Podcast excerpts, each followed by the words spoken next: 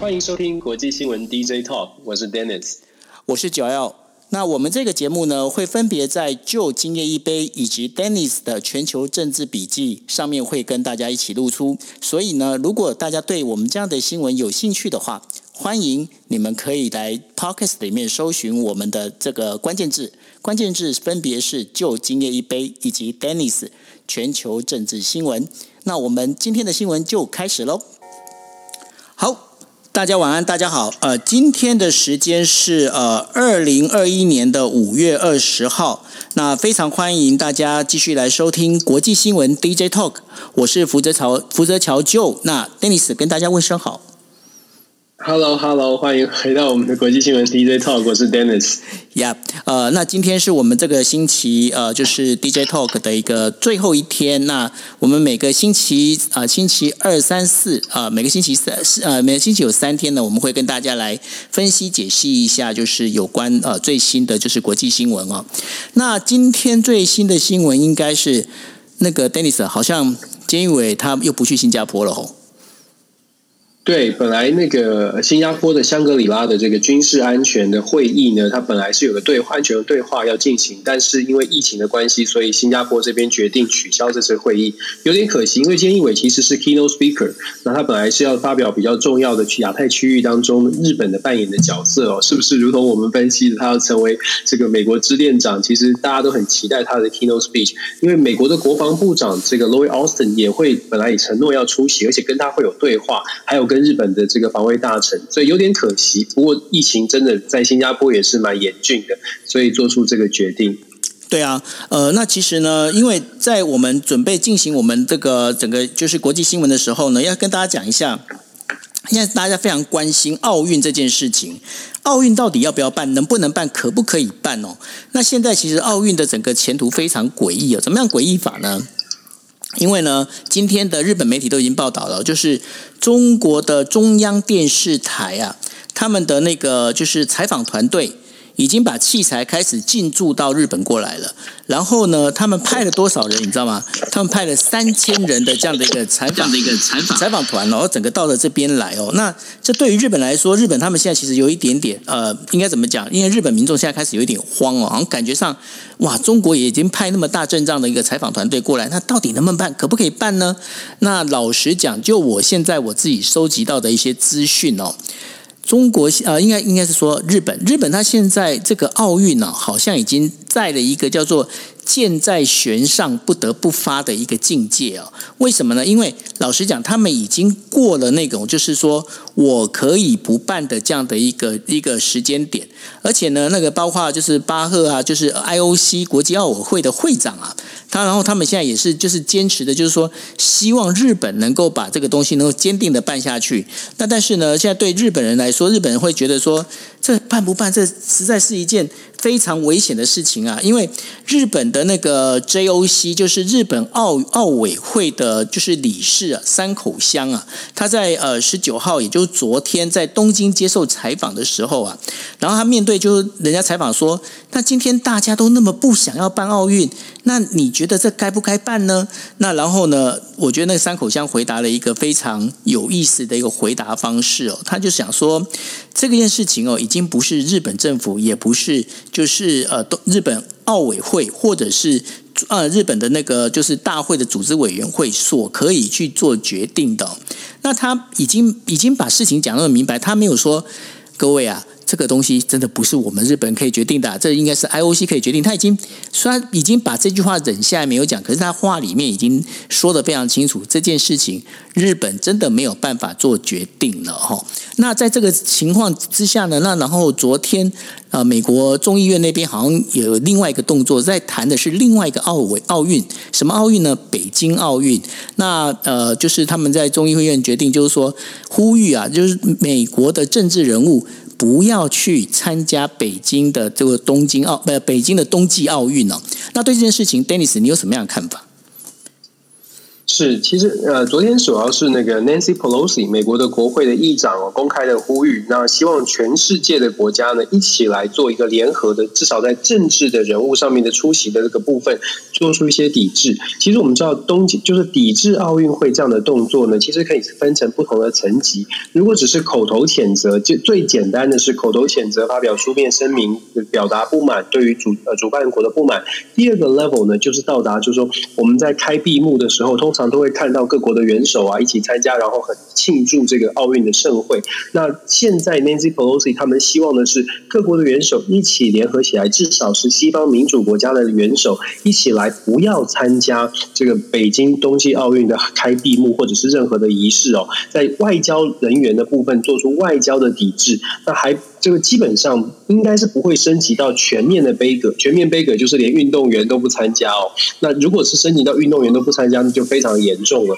我们说不同层级的杯葛，事实上得到的效果以及对方的反弹的程度也不同。如果只是非常粗浅的口头上面的杯杯葛的话，大概大家说一说就算了。可是如果真的做到了政治人物通通都不出席，完全不给中国面子的话，那当然中国大陆也会在外交上面呢进行一些反制的动作。那后。后续我觉得还要观察，就是中国在外交上面，他会他会怎么样的表达他的不满？但是确确实实在北京冬奥的部分呢，真因为人权的问题，引发了蛮大的，最这这几个月以来引发蛮大的争议，所以现在已经升级到对于北京冬季冬季奥运。大概有一个共识，至少美国国内有一个共识是，政治手段的杯葛呢可能是必要的。那拜登政府现在必须要去考虑，他到底要不要派所谓的呃政治人物、外交外交官员去参加？这个，我想拜登现在必须要好好的思考。至少在国会看起来是有了一个共识。对，那大家在讲说，哎，奇怪，那为什么要抵制北京的冬季奥运呢？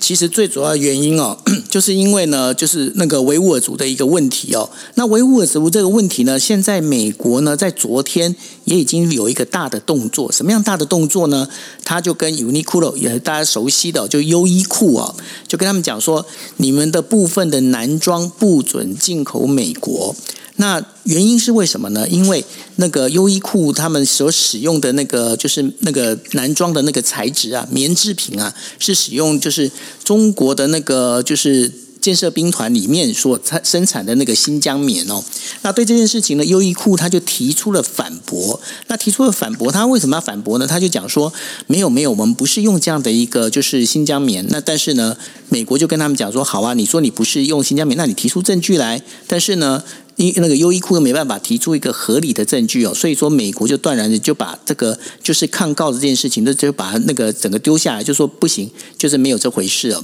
那从这一个呃，就是抵制冬季奥运，还有就是这一次的优衣库的事情，可以可以发现，美国好像在加强整个对中国的一个压力哦，在施压的状况。但是我知道说，哎，好像。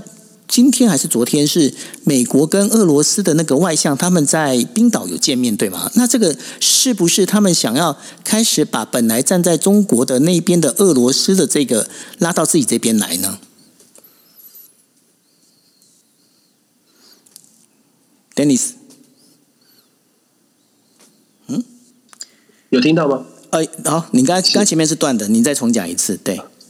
好，美国确实在昨天呢，就说在冰岛的这个开着呃北极理事会的这个会议的过程当中呢，呃举办一个会外会，跟呃美国的国务卿布林肯跟呃俄罗斯的外长拉夫罗夫有一个会面，这个会面是他们在呃。拜登上任以来第一次有 in person 的会面，就是面对面的会面。那大家一般都在预期，就是说拜登跟俄罗斯，拜登上任以来对俄罗斯的态度一直是很强硬的。那是不是态度会做一些转变？尤其是在面对中国跟俄罗斯好像拉的关系拉得很近的情况之下，美国要用什么样的手法、外交的手段来做一些？改变这个现在的这个现况哦，那看起来美国已经开始出招了。怎么说呢？在这一次星期三的这个在冰岛的外长的会外相的会议当中，你可以看到这个气氛。虽然双，你可以从会前跟会后。会前还没开会的时候呢，俄罗斯克林姆林宫的发言人就直接就说了，面对跟美国之间的关系哦，他们期待的是一个 strategic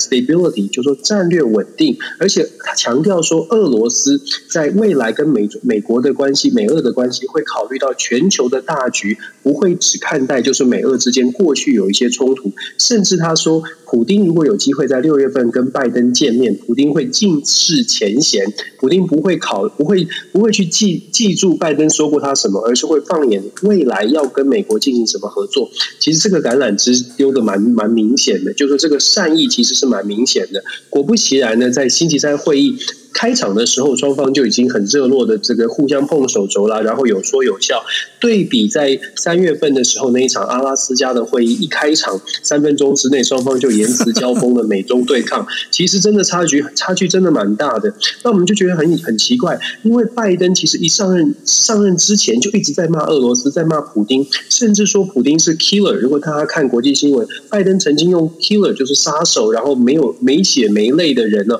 来形容普丁哦。那普丁昨我就像我刚刚说的，普丁的克林普林宫发言人还说：“，我们不会去记仇，我们不会记住拜登以前讲什么，我会放眼未来。”所以你看到这个气势、气氛的转变。那么美角在哪里呢？在星期三的会议之后，双方。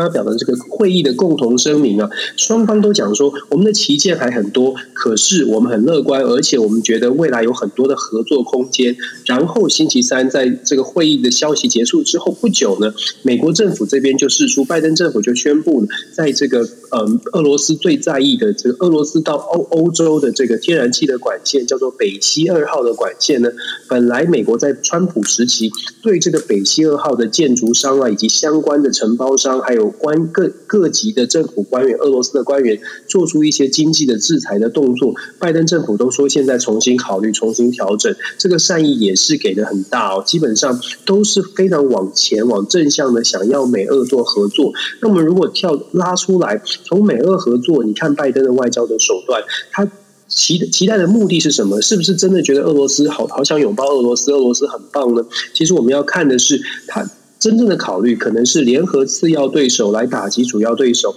我们都知道，美国现在把中国视为是第一的假想敌也好，或者是竞争者也好。中国如果是第一竞争者的话，现在要想办法把中国跟俄罗斯之间的关系可以拉得稍微开一点。我们不用不能说是离间了，但是至少是拉的稍微开一点，可以减少一点，就是未来可能俄中联合来对抗美国的这种压力哦。所以拜拜登的外交手段看起来现在跟俄罗斯过去有这么多这么多不满意，甚至还有骇客啊等等，现在都还在有持续的竞争当中的一个国家。可是为了要考虑未来跟美中之间的竞争，现在看起来对俄罗斯是稍稍的放软一些哦。北溪二号就是一个很显著的一个关键，因为过去一直很呃很不高兴北溪二号让俄罗斯有介入更多这个欧洲的机会。那拜登在这个部分松绑，其实呢也是真的，就像如同我们刚刚说的，他释放很多的善意。那对中国未来呢，在没有俄罗斯的这个羁绊，或者是把俄罗斯跟中国的关系稍微拉开之后。美国可能就有更多的资源、更多的筹码来面对俄呃买买来面对中国。其实我们看整个美国的大战略，最近以来的美国的很多很多的这个外交的手手段呢，越来越像是如果我们呃很多地方有有，我之前有很讲过很多次，美国我们在我们一开始都觉得传统的军事军备的准备要对抗什么的，可是其实真的已经是传传从传统的战略的关系到。综合性的战略准备，也就是在贸易、在外交上面，美国会施给予更多的施加更多的力道，在外交的技巧上，这个是我们可以继续观察的一些小美角。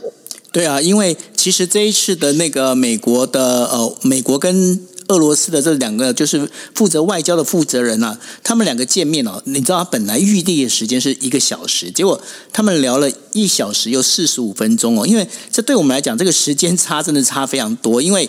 本来预计的时间，你如果在一个小时里面结束的话，那代表说一切是按照进度来谈。那如果是一个小时四十五分钟的话，那表示他们当中谈的那个状况应该是更有融洽且更深入哦。那再再加上呢，就是说现在呢也大概的大地大概的底定了，就是说很可能呢，就是拜登跟那个就是。那个普丁啊，他们可能会在六月的时候会再选定澳洲的一个第三个国家呢，就是会来进行就是会面哦。那这个是路透社的一个报道。那为什么呃美国要那么积极的，就是跟呃俄罗斯重修旧好呢？其实这当中的话，除了对中国的因素之外呢，还有一个就是中东的现在目前的状况也是有影响的哦。为什么呢？因为呃在那个大家可以知道，就是二零一八年的时候，其实伊朗的这整个一个关于核核能的这一些事情，就是呃核发展这些事情啊，那原本伊朗伊朗的这个东西里面，他美国说那我就不不参与了，然后退出了。那但是呢，他现在又重新要开始把那个态度放软了。那对这件事情，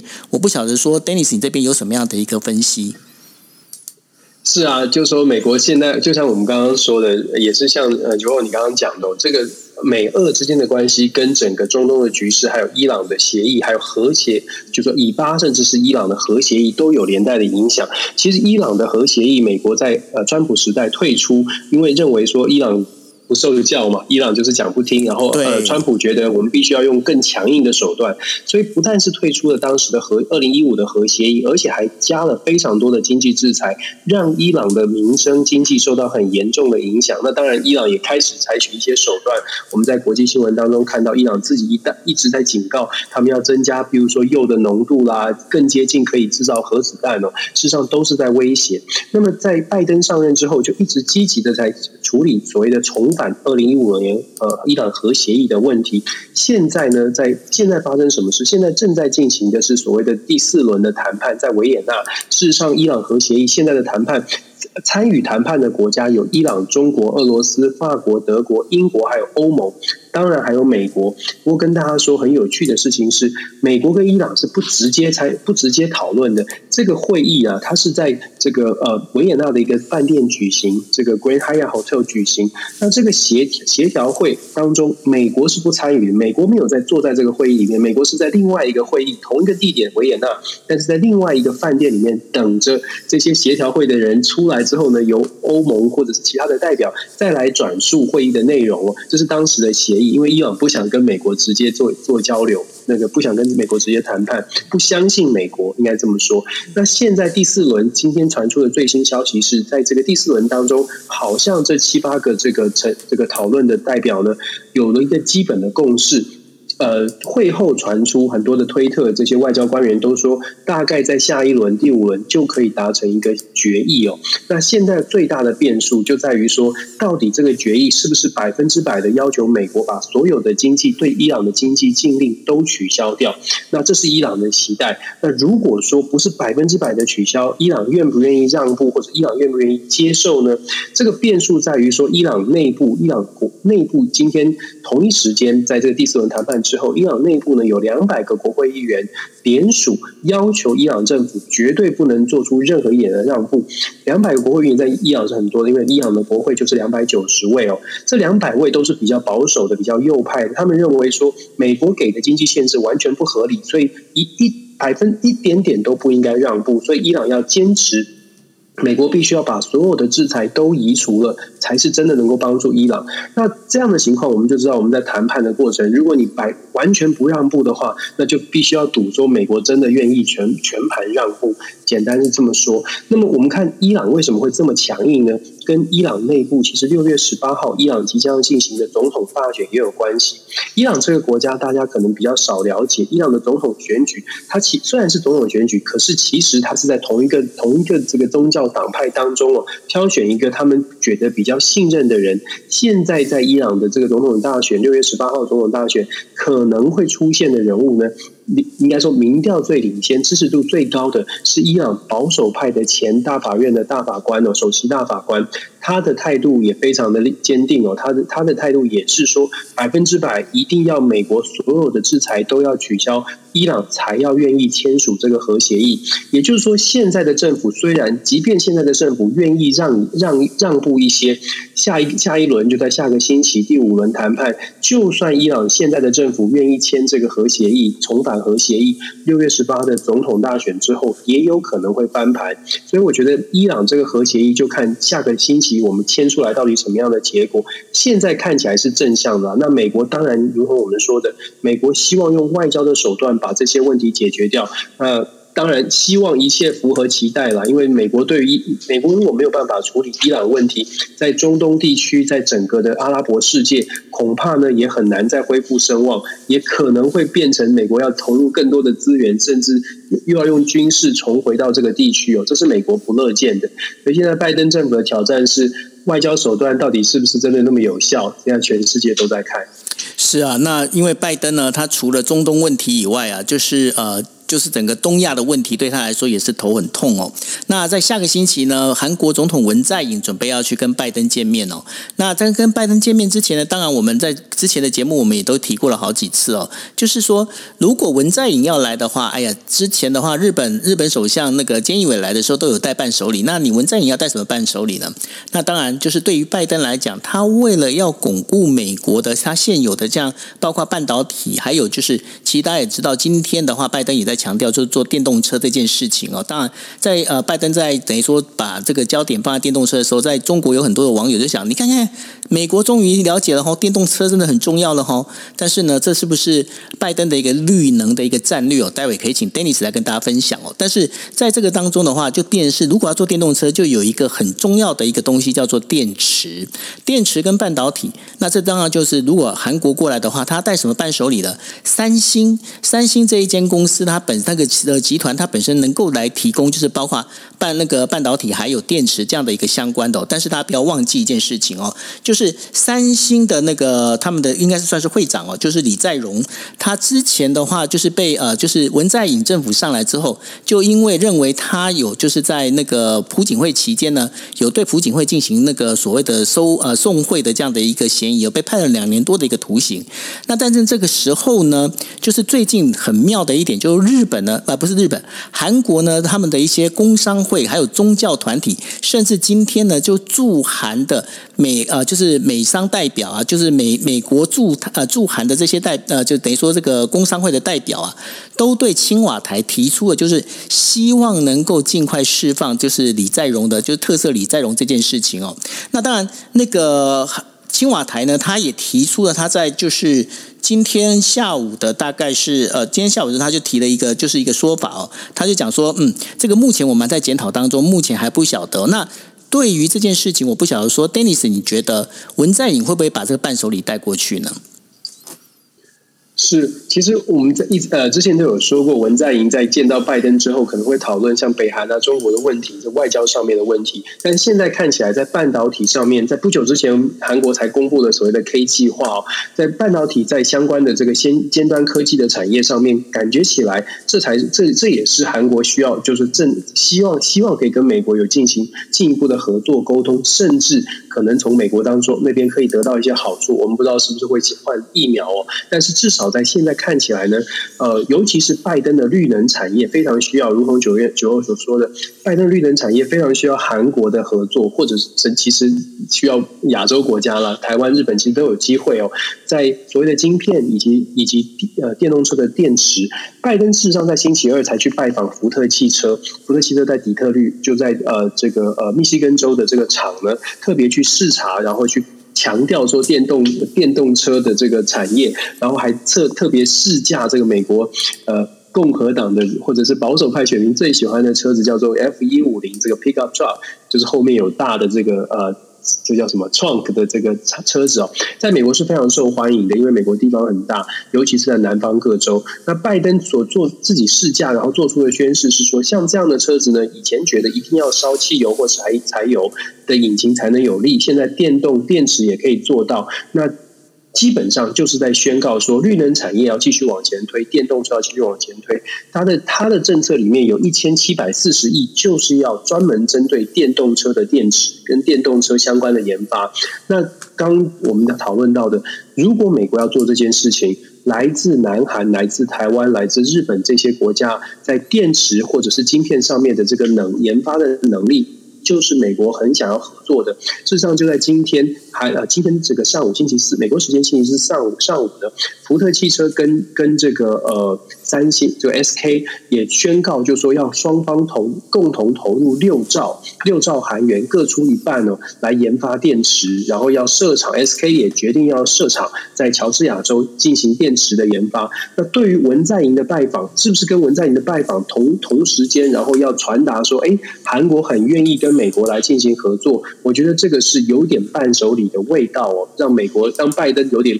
哎。有面子，这个绿能产业我们已经感找到了这个来自外国的援助。那另外关于三这个三星集团这个李在镕呢，他也非常有趣。就李在镕，他如同九欧刚刚说的，李在镕是确实跟朴槿惠的这个呃政权下台是有关系。那现在也是被关了。那现在有一个声浪，不只是从在韩国的这个美商会，然后在美国的韩国的韩裔的商会也都投书要求去释放李在镕。他们认为现在的半导体产半导战争或者半导体合作，非常需要有像李在镕这样有经验的大将。带领像呃这个三 S K 集团啦这些集这些大集团来投入跟美国的合作，所以有各方的意见呢来做支持。有趣的事情是，像像韩国，就是说财阀跟一般的民众其实有蛮大的差距，就是贫富啊，然后什么收入跟经济社会地位，一般人会想说，哎，那会不会会不会这个有保障财阀？如果真的特赦李在镕，会不会有保障财阀的这种感觉？民众是喜欢的吗？我感非常感谢我们的我的一个我们的一个。网友哦，妹子，他帮我整理韩国的民调，发现五月十三号有一个最新的民调。大家想象得到吗？居然有百分之六十四的这个韩国的一般民众是赞成特赦李在镕的，也就是说，对于这个韩国的整体外交、整体的半导体的产业发展，看起来呢，民众可以接受这种说法，民众可以接受韩国跟美国要合作，在半导体、在电池、在尖端科技，那么真的需要有一个比较呃，可能产业上面表现很不错的人来带领哦。呃，当然，他可能有很多种原因，是不是李在镕他本身个人有魅力，或者是三星集团，或者是在 SK 等等的这些财阀呢？他有特别特别的在韩国对台湾韩国社会有什么样的影响？那我们还可以再进一步分析。不过从简单的民调上面来看，确实出现凸显的一个状况是在韩国。这些科技产业，它跟政府政治的连结很深。那它跟未来整个韩国，在民众心中觉得韩国未来的发展也是需要他们的。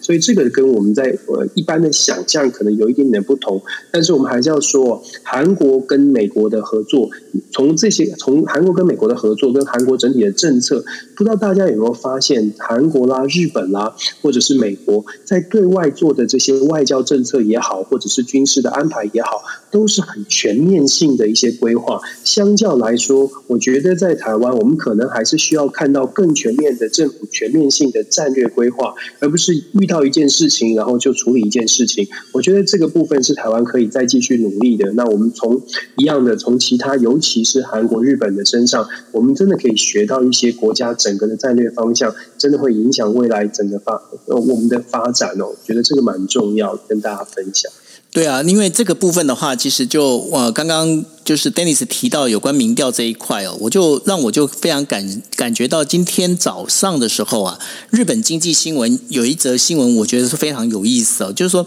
他的头条新闻就在讲啊，就是讲说那个呃大家都认识的，就是日本的防卫大臣呃叫做岸信夫，岸信夫他接受采访的时候啊，他就提了一个，他们把它做标题，他说我的那个日本的国防费用啊，我。绝对不会只局限在我一定会把它控制在日本的 GDP 的百分之一左右。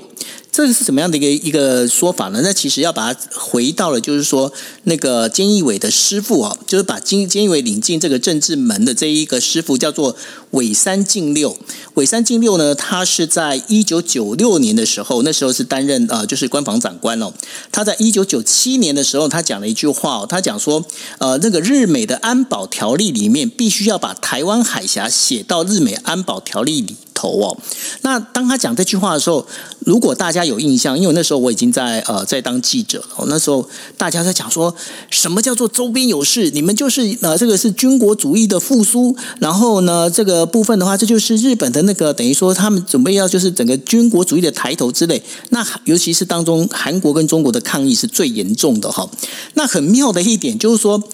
那个，那么从那之后，就包括了后来的，不管是那个桥本龙太郎，或者是那个小小渊惠三这几个首相呢，他们就尽量的把这个 GDP 维持呃维持，就是国防费用维持在 GDP 的百分之一这样的一个当成一个潜规则，也就是说。虽然说这个呃百分之一并没有列在呃日本的任何的法律上头，但是所有的政治人物都把它当成就是说，这是我们在制定国防预算的时候，我们必须要遵守的一个标准哦。那今今天今天那个就是岸信夫在接受采访的时候，他堂而皇之的他就讲说，我们这个国防费用跟 GDP 并没有把就是。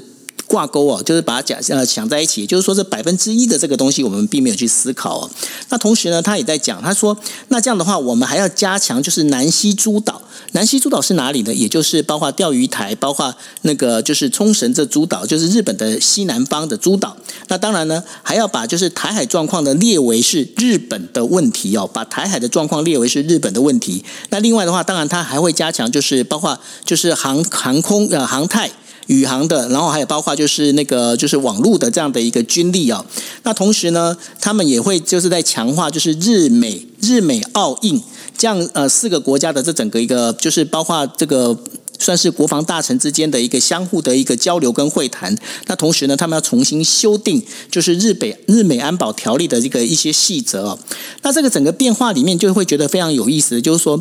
当。按信夫提出这些事情的时候，我真的是我非常努力的在今天哦，就是看了，就是包括韩国的这所有的那个舆论反应哦。那其实就好像就好像刚刚 Dennis 跟大家分享的，就是说李在镕这件事情，居然韩国民民众呢，他们基本基本上他们是居然是支持，就是说让他有特色哦。那一样的道理，就是说韩国在这件事情上面，诶，他居然这次居然没有任何的一个太大的动作。那这个当中，我不晓得说有没有什么样的一个政治解读呢，Dennis？对，这确实是很有趣。第一，我我先说一下那个李在镕，我们刚刚忘记补充，就说呃，李在镕，韩国的民众有将近七成是支持李在镕特赦，可是同时哦，韩国的民众有超过半数，百分之五十五是反对朴那个朴朴呃朴槿惠或朴槿惠被释放被特赦。所以你可以看到，就说这两个人被脱钩来处理，虽然是同一个因同一个原因进去的，都是因为这个有这个贿赂，那同一个原因进去，但是你看韩国民众对于产企业主跟对于政治人物，他是脱钩来处理，这个有蛮有趣的观察跟大家分享。那回到日本这个 GDP 呃百分之一的这个军费这个限制，当然不是明文限制，但是感觉起来大家就是以以前都是这么做，感觉呃那现在要去做一个调整，我觉得有几个几个点可以做观察。第一个是。呃，GDP 百分之一的这个军备预算到底够不够？我们说美国跟日本之间有越来越多的这个紧密的连接，尤其是在印太战略之后，日本的角色变得越来越吃重。我们在节目里面把它这个最后创了一个名词，我没听过的，但是叫做日这个日本是美国的支店长。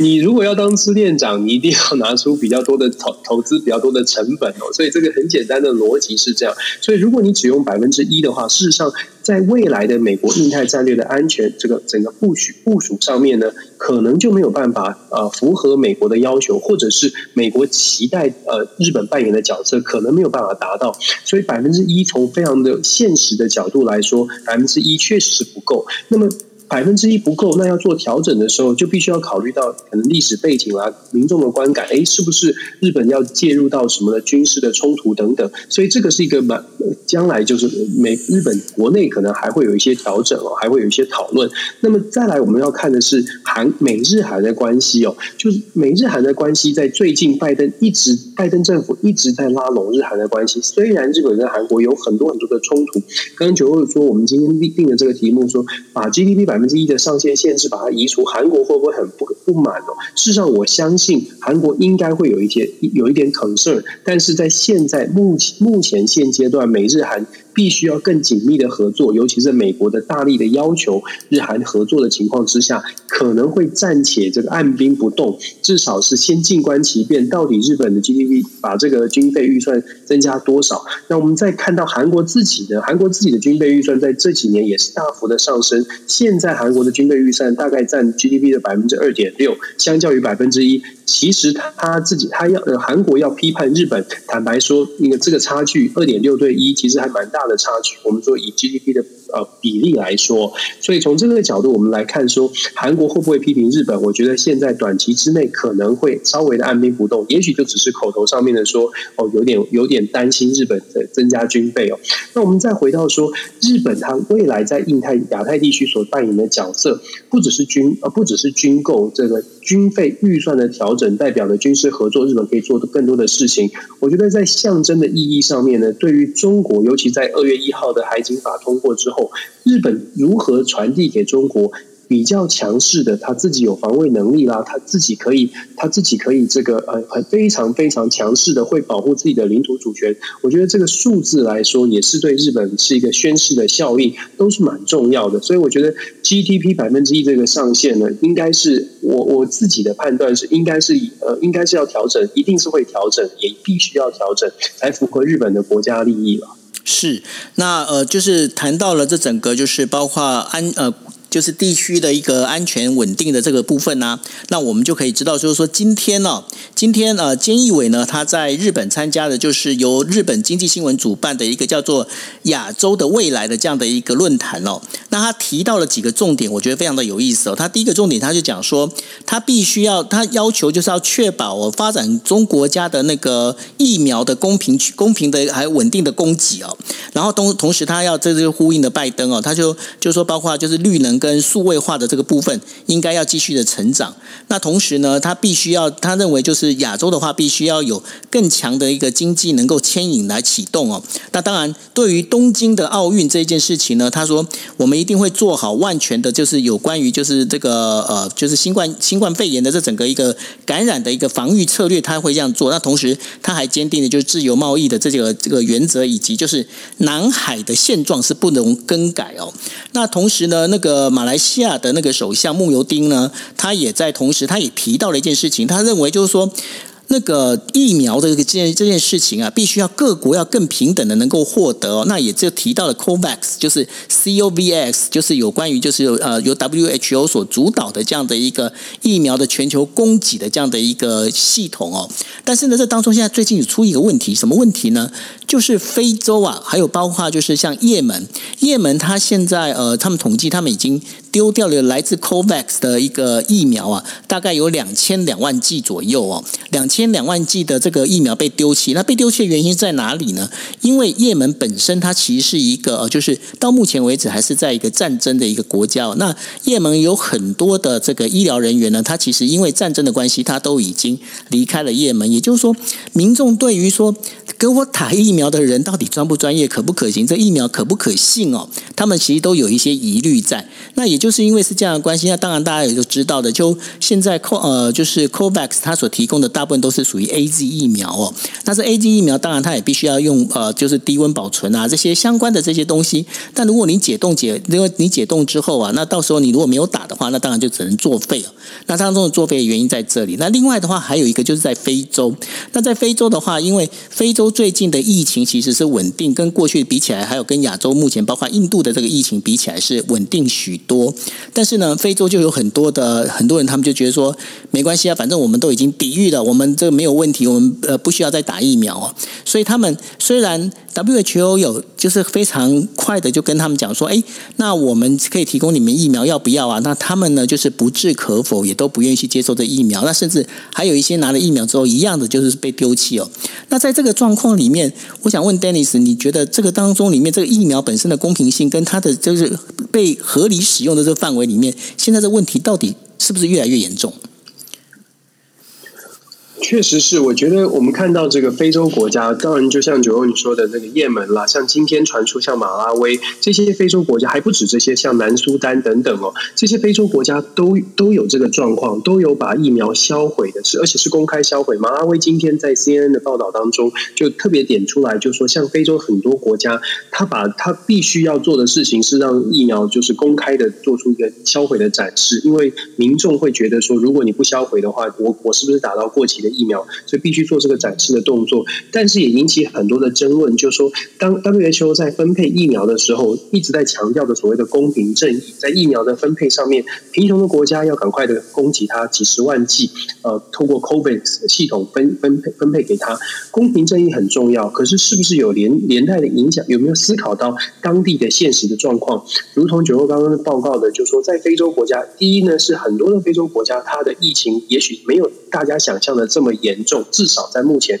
当然有可能是因为报报道的关系，资讯呃传播的速度的关系。可是很多的非洲国家，就我们所知，从数字数字上来看，还没有到扩散的非常严重。再加上呃经济呃经济地位啦，然后运输交通，然后教育的程度等等的原因哦，综合的考量，让非洲的人他自己施打疫苗的这个意愿跟情况也不是这么的普及。在这样的情况之下。由外而内的，由国际组织来看待说，哦，我们这个国家是穷的，是贫穷的，是落后的，所以我们必须要公平正义的把数量分配到这些国家。可是没有考虑到这些国家它当地的吃拿的情况，不论是技术也好，不论是储存的能力也好，呃，在没有完全的了解的情况之下，现在就出现了非常可惜的状况。WHO 也公开的表示，这是非常非常的这个。令人遗憾的，它确实令人遗憾，因为当我们在台湾，我们好像在经济表现很不错，所以在很多的时候，在呃所谓的公平正义的考量上面，我们当然不会是那个第一个优先的顺位。但是我们看到，当他们这样子分配疫苗，然后在非洲，在比较相对落后的国家，他们是需要疫苗，但是他们不打疫苗，或者是不愿意，就是这个没有这个能力把疫苗的好好的施打，那。背后引引发的问题，或者是应该全世界啦，这些国际组织应该去思考的是：当你在思考公平正义的时候，你要面对现实，在现实的考量，你是不是有派出一样一定的人力、一定的这个能力，让他们可以打到疫苗？否则的话，今天就光是马拉维就销毁了二十万剂。那在刚刚刚刚九欧所说的，在也门居然居然有到呃两千两百万，对。这是完全完全浪费掉的，两千两百万在台湾已经大家都打完了，所以我大家都想要都感谢了哦。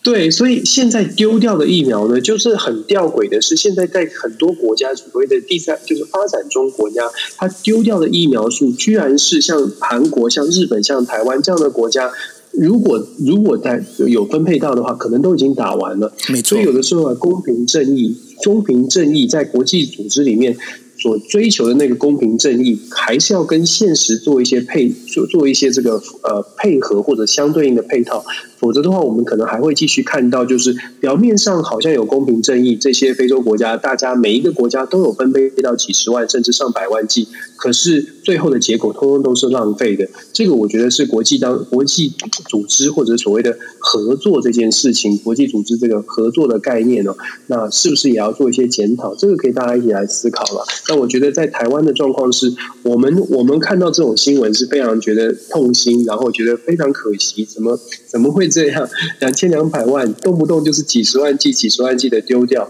而我们是不断的、不断的期待，赶快送给我们，我们台湾民众会打，而且会非常非常守规矩。所以这种落差真的是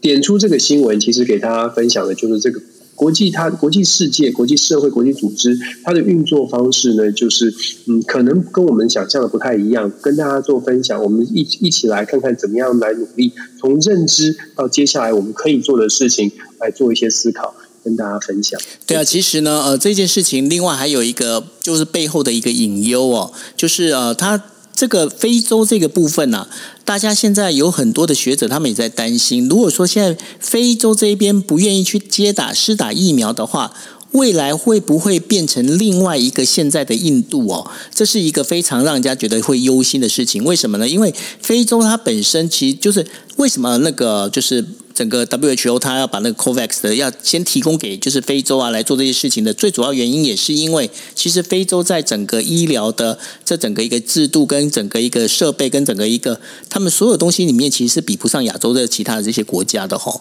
那因为是这样的关系，那也很担心他们是不是会变成下一个印度这样的一个做法。但是当他们在舍弃疫苗的时候，其实看了会让人家会觉得非常的心惊胆跳。除了都就是说这个两千多两千多万剂的疫苗你来拿给我打。我多好啊！哈，这是一这是一个想法。但是另外一个想法是，如果非洲再次爆发的话，那老实讲，这个就所谓的新冠疫情这件事情啊，要到什么时候才能够终止哦？真的是会让人觉得真的是会一个没完没了哦。那这会觉得让人家是觉得非常担心的事情也在这一边，Dennis。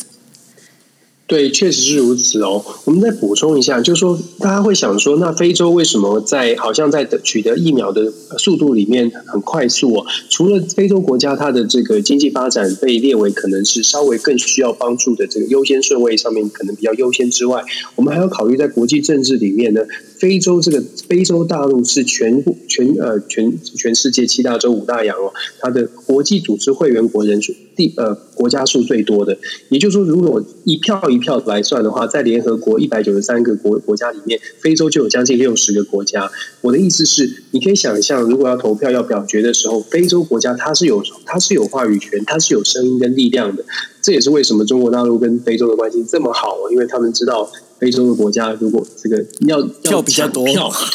要抢真的真的要抢票，要跟非洲做朋友，因为非洲的票非常的多，所以非洲在国际组织当中呢。虽然它的经济实力没有没有西方民主国家那么的好，那或者亚洲国家那么的强，包括像日本、韩国，我们的经济实力很强。问题是在国际组织里面讲公平、讲一票、票票等值，每一个国家都应该平等对待。这个时候，非洲的这个影响力其实真的蛮大的。那只不过就是说，呃，我们看到这个结果是。影响力很大，也确实有想办法分配给非洲，但是好像实际的落实的情况并不是这么理想。那我觉得这个也是，我觉得我常常在说，台湾要交朋友，有的时候非洲的朋友也也挺重要的。当然，我们我们当然在外交上面困境很多了，可是未来在非洲的部分，呃，我们不要说疫情会不会在非洲爆发，我们就说在非洲的部分，可能在外交上啊，在友谊上也可以多多的再再次去尝试，因为非洲国家真的好多好多。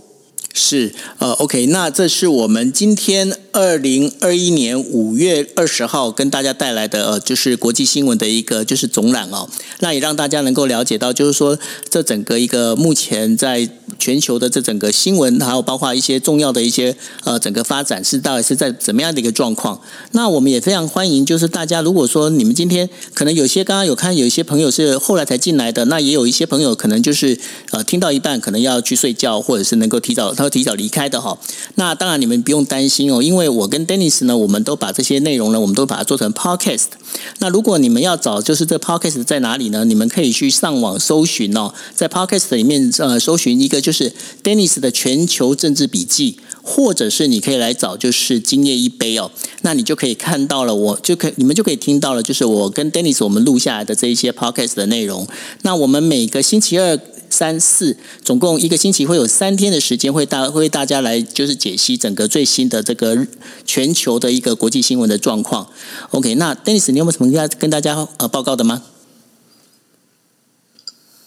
哦，没有，我只希望大家大家平安健康啦。对，现在在疫情当中，我们都都都待在家里，多多听听 podcast，多看看电视，看看新闻，多了解国际新闻，这好时机，我觉得。对，祝大家平安顺利健康。好的，那我们这个星期的三天的呃，就是国际新闻 DJ talk 呢，那今天就是到这边。那希望下个星期二我们跟大家再见。那 Dennis 也跟大家说拜拜喽，拜拜。是，大家拜拜，晚安，拜拜。